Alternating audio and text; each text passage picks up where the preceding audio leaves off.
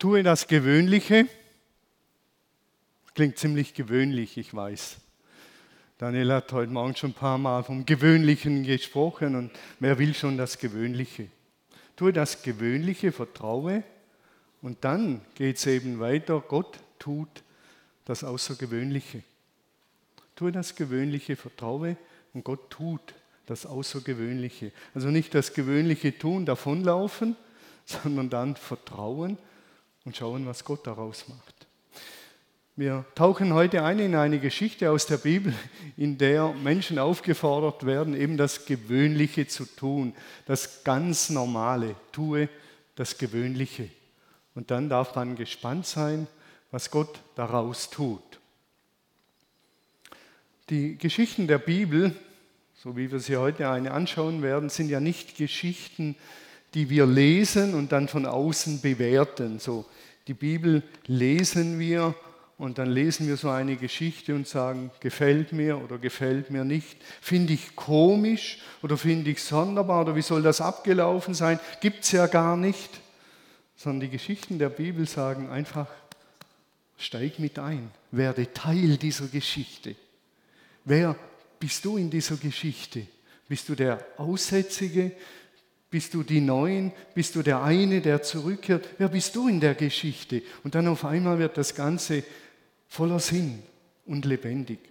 Und dann haben die Geschichten der Bibel viele Möglichkeiten der Interpretation, sozusagen eine Fülle von Sinn. Es gibt meistens nicht die eine Pointe und wenn man die verpasst hat, war alles nichts sondern jeder wird hineingenommen und für manchen gibt es eine andere Pointe, einen anderen Punkt, wo er sagt, boah, hat mich voll erwischt.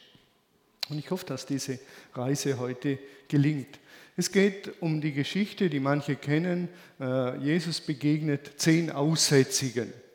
Zehn Aussätzige, die irgendwo sind, weit weg, ein Steinwurf entfernt müssen sie sein. Näher dürfen sie nicht kommen und Jesus begegnet ihnen. Und dann lesen wir kurz vor einem Dorf, begegnete ihm zehn Aussätzige. Im vorgeschriebenen Abstand bleiben sie stehen. Sie mussten einen Steinwurf weit wegbleiben, damit es keine Ansteckung gibt, so ein bisschen Corona-mäßig. Und dann riefen sie, Jesus, Jesus, Meister, hab Erbarmen mit uns. Sie sehen Jesus und rufen, Jesus, Meister, hab Erbarmen mit uns. Er sah sie an und forderte sie auf, geht zu den Priestern, zeigt euch ihnen. Und auf dem Weg dorthin wurden sie gereinigt. Ein ganz gewöhnlicher Vorgang. Einer von ihnen lief zu Jesus zurück, als er merkte, dass er geheilt war Laut lobte er Gott. Er warf sich vor Jesus nieder und dankte ihm. Und es war ein Mann aus Samarien. Jesus fragte, waren es nicht zehn Männer, die gesund geworden sind? Wo sind denn die anderen neun? Wo sind die geblieben? Wie kann es sein, dass nur einer zurückkommt, um sich bei Gott zu bedanken und dazu noch ein Fremder? Es war ja kein Jude, es war ja kein Richtiggläubiger, es war sozusagen ein Heide. Zu dem Samariter aber sagte er, steh wieder auf, dein Glaube hat dich gerettet. Die zehn Aussätzigen, die gehen sozusagen auf Jesus zu. Sie sehen ihn, gehen auf ihn zu und dann rufen sie Herr oder Jesus, Herr oder Jesus Meister, hab Erbarmen mit uns. Kyrie eleison, Herr, erbarme dich. Und Erbarmen meint nicht etwas Abstraktes, sondern sie sagen mit anderen Worten, vollbring ein barmherziges Handeln an uns, tu uns gut, berühre uns, begegne uns, tu irgendetwas in diesem Elend. Hab Erbarmen mit uns. Meint nicht ein bisschen mitleidig jemand anschauen und sagen, du armer Kerl, ihr arme zehn Aussätzige, so ist es halt in diesem Leben sondern sie erhoffen sich schon, tu irgendetwas, dass wir aus dieser Isolation herauskommen, aus diesen Schmerzen, aus diesem allem. Und dann lesen wir diesen einfachen Satz in der Geschichte und der ist sehr, sehr wichtig. Wir lesen, er schaute sie an. Er schaute sie an. Jesus, ihr seht es auf diesem Bild, sieht diese verkrüppelten Menschen an. Er schaut sie an. Wir haben heute Morgen Kinder gesegnet. Und im alttestamentlichen Segen heißt es ganz einfach, der Herr segne dich und behüte dich. Der Herr lasse leuchten sein Angesicht über dir. Das meint, der Herr blicke dich freundlich an. Der Herr blicke dich freundlich an. Und der freundliche Blick Gottes bedeutet, du sollst leben. Und wenn Jesus jemand anschaut, dann heißt das, du sollst leben. Er schaut sie an. Wir waren dieser äh, äh, letzten Wochen in Italien im Urlaub und viele kennen das von euch. Man ist am Strand und dann kommen diese Strandverkäufer, meistens äh, dunkelhäutige Menschen und die haben alles Mögliche zu verkaufen, ganz billige äh, Uhren und Rolex-Uhren für 10 Euro und all das Zeug. Und die kommen und jeder, der so da sitzt, auf seinem Handtuch oder Liegestuhl, der schaut immer auf den Boden, wenn die kommen. Und dann redet der auf sie ein, sagt billig, billig und ich habe das und das. Und man schaut einfach weg. Und ich habe gemerkt, ich will das nicht tun. Ich will genau diese Menschen anschauen. Ich will diesen Menschen, der diesen doofen Job macht, den will ich anschauen. Einfach anschauen und sagen, danke, ich brauche keine Rolex-Uhr und ich brauche keinen Gürtel und ich brauche kein Armbändchen, ich brauche höchstens Hosenträger, aber, sonst aber die hat er nicht und ich brauche keinen Regenschirm. Aber ich will ihn anschauen. Ich habe gedacht, ist das übel? Ich laufe den ganzen Tag an Menschen vorbei, rede auf sie ein und die schauen mich ums Verrecken nicht an. Kein Blickkontakt. Ihr kennt das aus Beziehungen der Ehe, wenn der eine so haarscharf an einem vorbeischaut oder er redet mit einem und schaut so in den Suppenteller und er redet und redet, aber er schaut mich nie an. Ein ganz wichtiger Moment, Jesus schaut sie an und er gibt ihnen damit Würde. Du bist es wert, dass ich dich anschaue. Ich, der Meister, der Herr, ich schaue dich an. In dem Moment passiert unglaublich viel Heilendes in dieser Geschichte. Er schaute sie an, er nimmt sie wahr. Und dann kommt dieser ganz sonderbare Satz und er sagt zu ihnen, geht zu den Priestern und zeigt euch den Priestern. Hallo? Was war denn das? Jetzt irgendwas Spektakuläres. So, weicht ihr Geister und sie sind gesund. Weich Aussatz oder was Wortmächtiges. Und er sagt, geht zu den Priestern und zeigt euch ihnen. Und das ist das ganz Gewöhnliche in dieser Geschichte. Denn die Priester waren dazu da, zu bestätigen, ob jemand geheilt ist oder nicht. Das ist das ganz Gewöhnliche. Wenn jemand zu mir kommt, der Norman, und sagt, äh, ich habe Zahnweh, Thomas, und ich sage, geh zum Zahnarzt. Ganz normal. Ich bete noch für dich, aber geh zum Zahnarzt. Geh und zeigt euch den Priestern. Er spricht keine Heilung zu.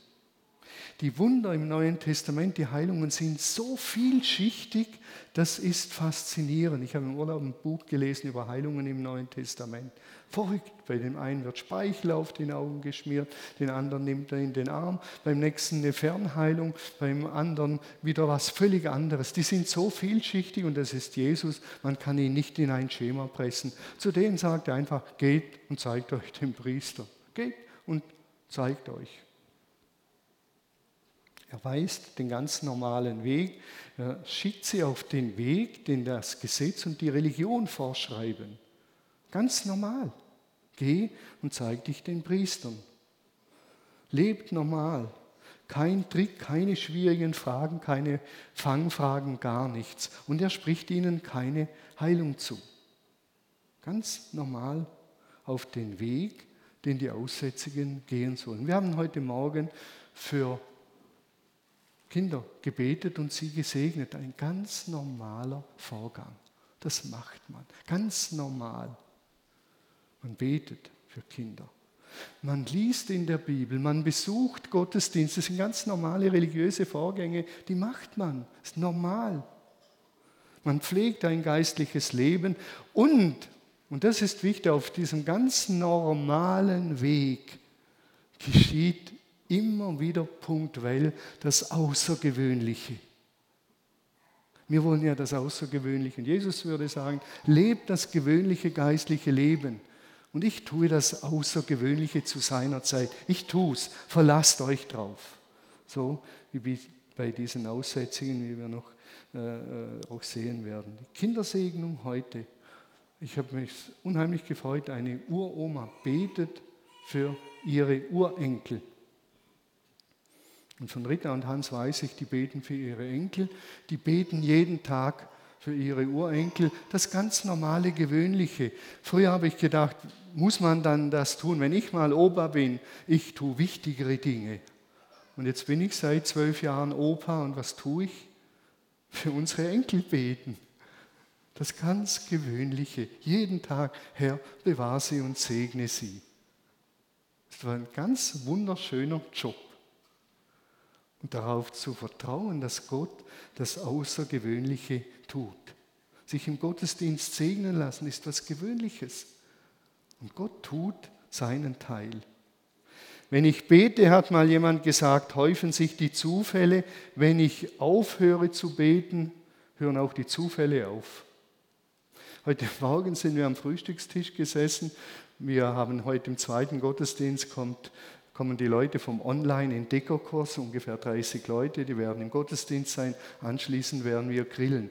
Heute Morgen sitzen wir am Frühstück, meine Frau und ich, und dann sage ich, meine Güte, ist das ein blödes, trübes Wetter.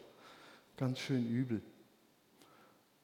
Und ich danke fürs Frühstück und meine Frau sagt, bevor ich bete, bete bitte noch um gutes Wetter. Hallo? Auf die Idee wäre ich gar nicht gekommen. Ich als Oberpastor. Doch zu gewöhnlich. Nein, bete um gutes Wetter. Und während ich um gutes Wetter bete, bete ich noch um gute Begegnungen, um inspirierende Begegnungen. Auf einmal öffnet sich was Außergewöhnliches, wie wenn Jesus sagen würde, und bete aber auch dafür, dass die Begegnungen im Regen oder Nichtregen inspirierend sind. Das ist das Entscheidende. Mitten in diesem popligen Gebet voller Unglauben, Herr, schenk gutes Wetter, wird es auf einmal außergewöhnlich und ich bekomme Leidenschaft und bete weiter für diese Dinge.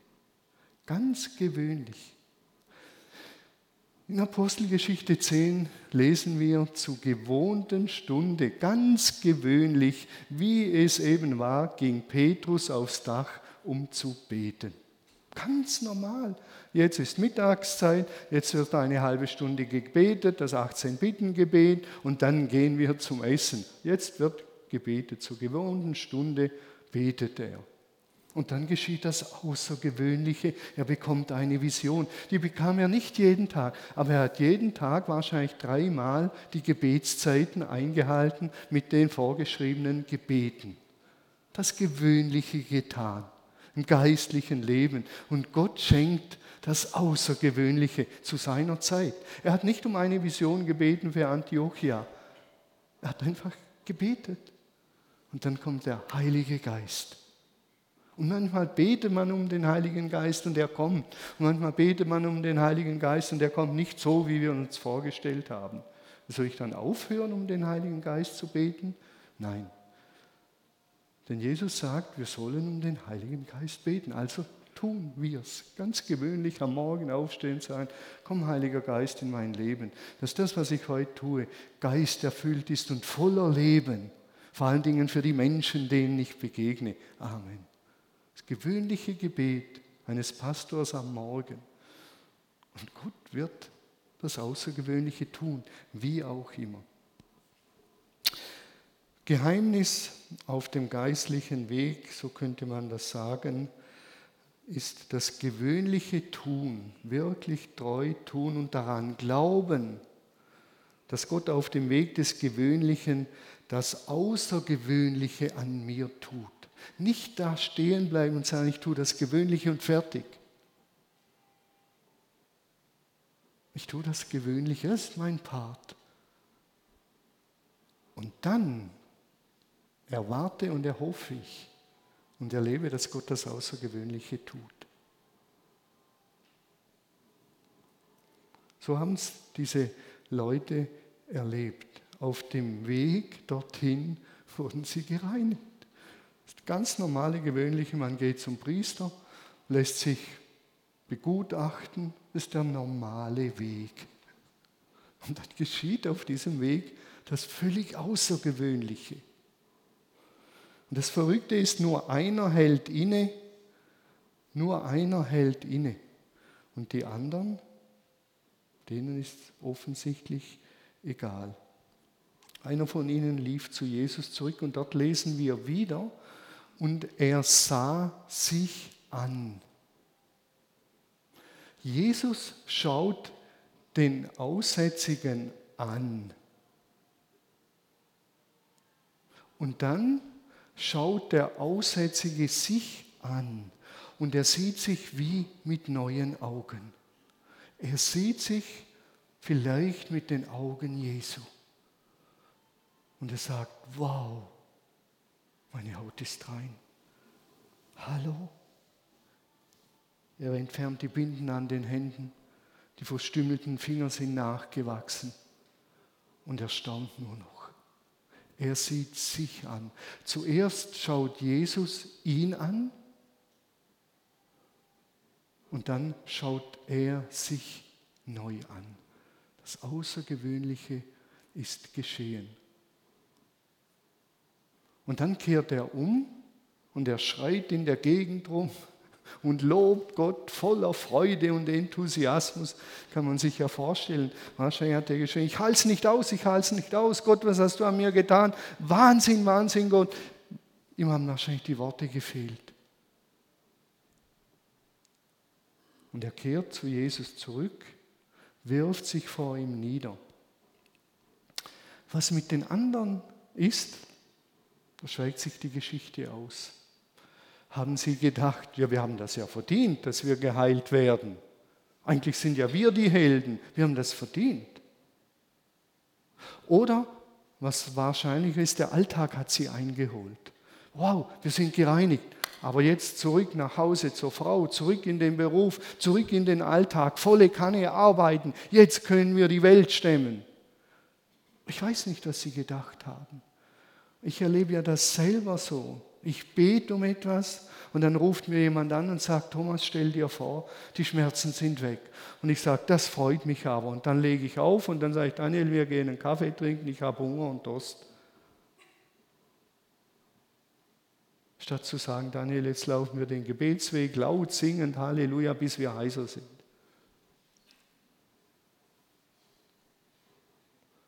Und ich muss mich immer in der Geschichte fragen, wer, wer, wer bin ich in dieser Geschichte?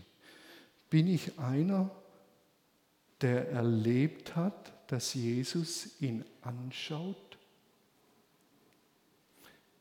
Bin ich einer, der andere anschaut?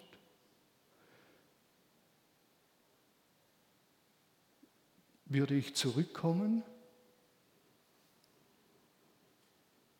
um mir Zeit zu nehmen und mich bei Jesus zu bedanken?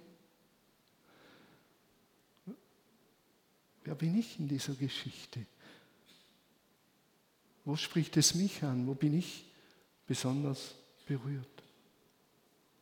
Der Alltag holt sie ein.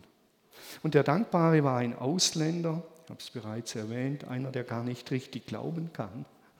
Und einer, der eigentlich gar nicht richtig glauben kann, ist sensibler für das Wirken Gottes als die Frommen. Ist auch verrückt. Da haut Jesus den Juden noch eine ans Schienbein und auch mir und sagt, Thomas, realisierst du noch, wo ich wirke? Realisierst du noch, wo ich aus dem Gewöhnlichen das Ungewöhnliche mache? Realisierst du noch, dass das Gewöhnliche dir zu gewöhnlich ist und du gar nicht gewöhnlich sein willst und damit das Außergewöhnliche verpasst?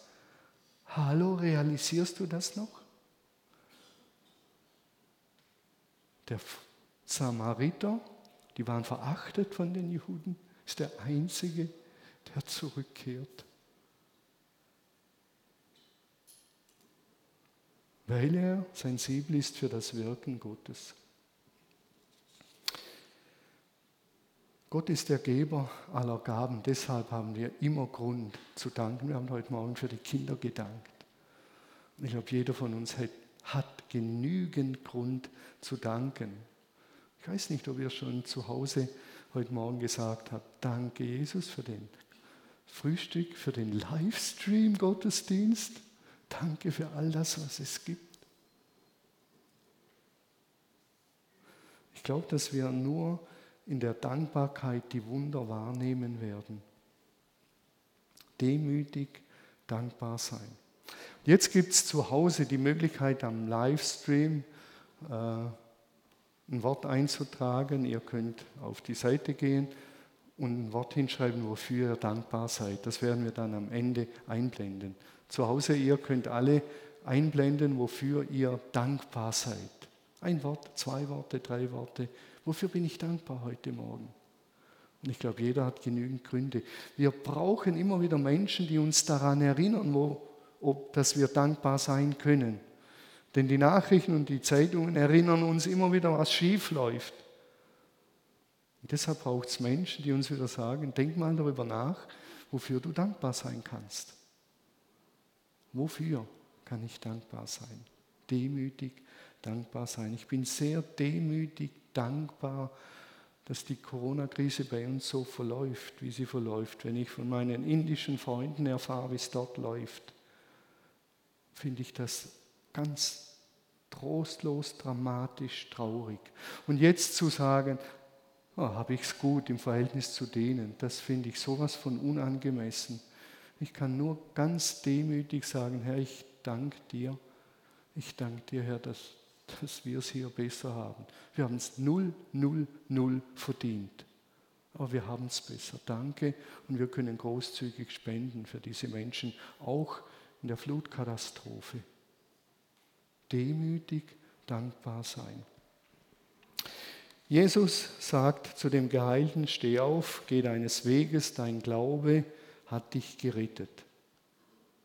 Das Wort steh auf ist eng verbunden mit der Auferstehung. Steh auf, neues Leben ist in dich eingezogen. Steh auf und geh deines Weges. Glaube meint nicht ein Bekenntnis oder eine allgemeine religiöse Einstellung. Ich glaube auch irgendein einen Gott, das gehört mit dazu. Aber Glaube ist viel, viel mehr in dieser Geschichte, nämlich Gott handelt heute noch. Das ist das Vertrauen, wo Gott auch bei uns anklopft und sagt, vertraust du, dass im ganz gewöhnlichen ich heute Außergewöhnliches tue? Vertraust du darauf? Würdest du zum Priester gehen? Würdest du auf die Knie gehen und beten? Würdest du, wenn ich es dir sage? Das ganz Gewöhnliche tun? Gehst du heute Mittag zehn Minuten in den Wald und sagst einen Dank am anderen? Tust du das? Das Gewöhnliche tun und dann warte, wie ich handeln werde.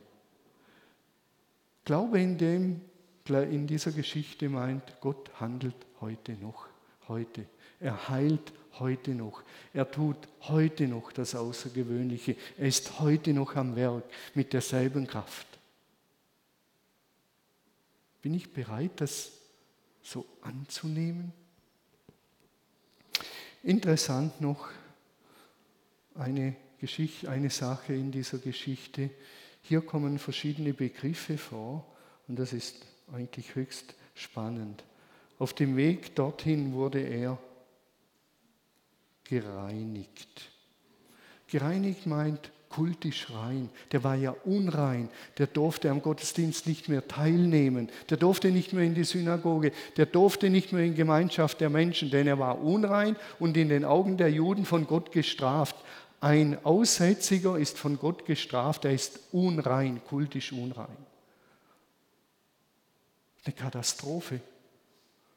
Man ist schwer krank und dann sagt man, das ist ein Fluch Gottes. So sieht es aus. Selber schuld. Ist ja Wahnsinn. Und auf dem Weg dorthin wird er gereinigt. Und dann lesen wir weiter. Einer von ihnen lief zu Jesus zurück, als er merkte, dass er geheilt wurde. Wieder ein anderes Wort. Er wurde geheilt. Ihm wurde geholfen. Er wurde wieder ganz gemacht. Das erste war Kult, sind verschiedene Worte im Griechischen. Manche deutschen Übersetzungen nehmen jedes Mal geheilt, das ist aber falsch. Er wurde kultisch gereinigt, rein vor Gott. Ihm wurde geholfen. Er wurde wieder ganz gemacht. Deshalb sieht er sich an mit neuen Augen. Er ist wieder ganz gemacht. Und das letzte Wort ist gerettet. Dein Glaube hat dich gerettet. So ziehen oder so so. Man nimmt jemanden aus einem Raum der Bedrohung, wo Bedrohung ist, wo sein Leben bedroht ist, heraus, entreißt ihn diesen Raum und setzt ihn in einen Raum, in dem er behütet ist. Das ist der Gedanke dahinter. Hier ist Gefahr. Ich nehme dich in einen Schutzraum, wo du behütet bist. Du bist gerettet von den Gefahren. Die drei Begriffe meinen ein umfassendes geheilt worden sein. Am Geist, am Leib, an der Seele, am Herzen. Dieser Mensch ist neu geworden. Und in dieser Geschichte ist die Begegnung mit Jesus, der Blick, das gewöhnliche Tun, der Weg zu dieser vollkommenen Wiederherstellung. Und ich finde das faszinierend. Ich gehe diesen gewöhnlichen Weg im Aufblick und im Anblick von Jesus und ich werde umfänglich wiederhergestellt. Jetzt schon und für das Leben im neuen Zeitalter. Es geht weit über dieses Leben hinaus und das beginnt jetzt. Und ich finde das faszinierend in dieser Geschichte. Der Rhythmus von Glaube und Dankbarkeit verstärkt das. Ich erlebe das, ich bin dankbar, ich werde mehr erleben, ich werde noch dankbarer. Da beginnt so ein, eine Art neue Lebenskultur in mir einzuziehen. Eine faszinierende Geschichte. Ich finde sie faszinierend. Und wieder die Frage wie am Anfang, wenn wir in die Haut schlüpfen der einzelnen Personen, Teil werden dieser Geschichte. Wo finde ich mich am stärksten wieder? Wo, entstehen Ängste? Wo werden Sehnsüchte wach?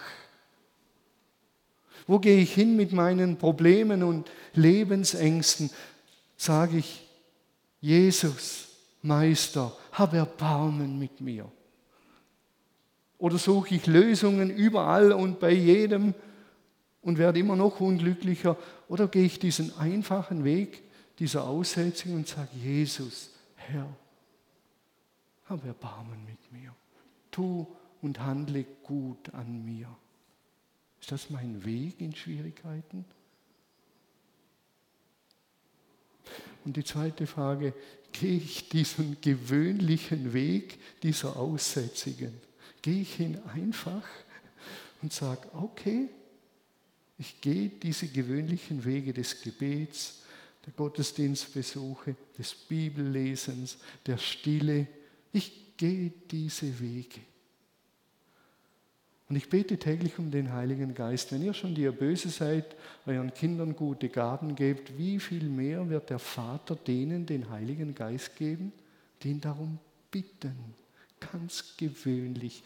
Vater, schenk deinen heiligen, heilenden, reinigenden Geist.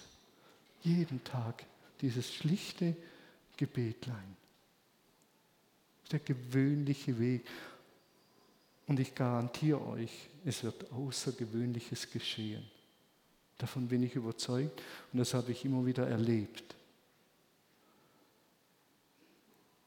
Und dann ist die Frage, gehöre ich zu den Neuen die sagen, wow, Problem gelöst, geheilt, gereinigt, super, weiter wie vorher, Vollgas, jetzt erst recht. Oder halte ich inne und gehe ganz dankbar zu Jesus zurück und sage, danke Herr, danke, du hast mir geholfen. Und die Dankbarkeit, die Dankbarkeit ist nicht Folge des Glücks, sondern Ursache des Glücks. Wer dankbar ist, ist ein glücklicher Mensch. Wir meinen immer, wenn ich Glück habe, dann kann ich dankbar sein. Aber Dankbarkeit ist nicht Folge, sondern Ursache des Glücks, dass ich meinen Fokus richtig setze und dankbar bin. Alltag, Dankbarkeit, das gewöhnliche Tun, auf das Außergewöhnliche hoffen und dann dankbar des Weges gehen. Das ist die Botschaft dieser Geschichte.